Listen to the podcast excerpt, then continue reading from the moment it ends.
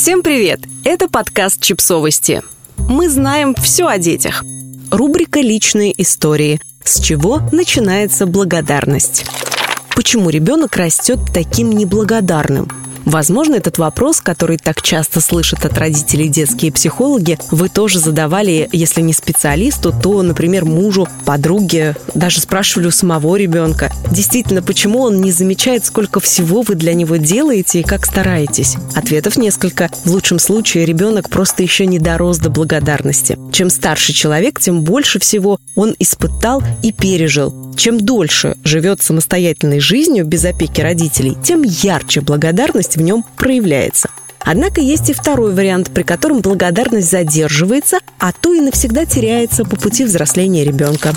Это происходит, если взрослый исполняет прихоти ребенка мгновенно, по первому требованию – если формула «захотел, получи» единственная из работающих в ваших отношениях с сыном или дочкой, если исполнять его желание – смысл вашей жизни, ребенку просто нет куда узнать, как это – ждать, мечтать, идти к цели, добиваться, трудиться, чтобы получить желаемое. И он, конечно, не подозревает, что должен быть благодарен за то, что исполнилось мгновенно.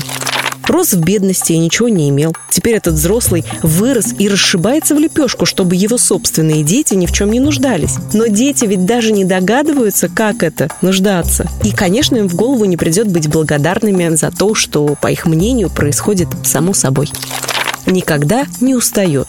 Если мама просыпается раньше всех в доме, а ложится позже всех, крутится белкой в колесе и еще и везет за собой заполненную заботами тележку, но при этом никогда не жалуется, не позволяет себе остановки, передышки и всегда готова ввязаться в очередной проект, дети будут уверены, им досталась мама-супергерой. Она такая, сама по себе. Не требуется заменять батарейки, они не садятся. Мама сама должна благодарить Вселенную. За что?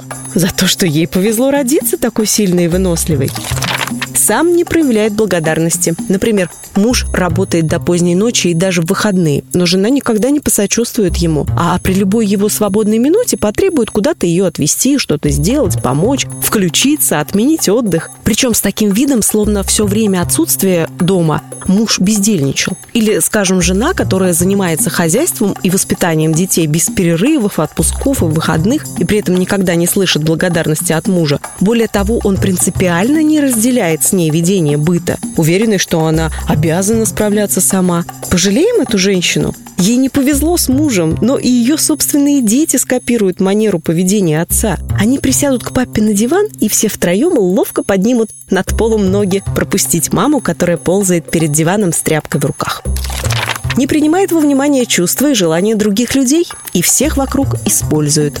Для таких взрослых все всегда виноваты. И бабушка, которая заболела и не может взять детей на выходные, и коллега по работе, которая взяла отгул, чтобы решить какие-то личные дела, и владелица пекарни, которая закрыла ее на два часа раньше, потому что поднялось давление. Взрослый уверен, все вокруг сговорились и делают назло.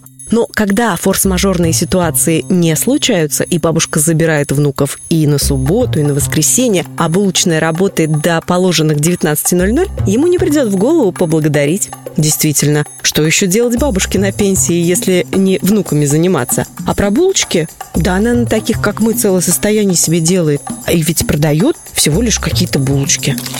Подписывайтесь на подкаст, ставьте лайки и оставляйте комментарии. Ссылки на источники в описании к подкасту. До встречи!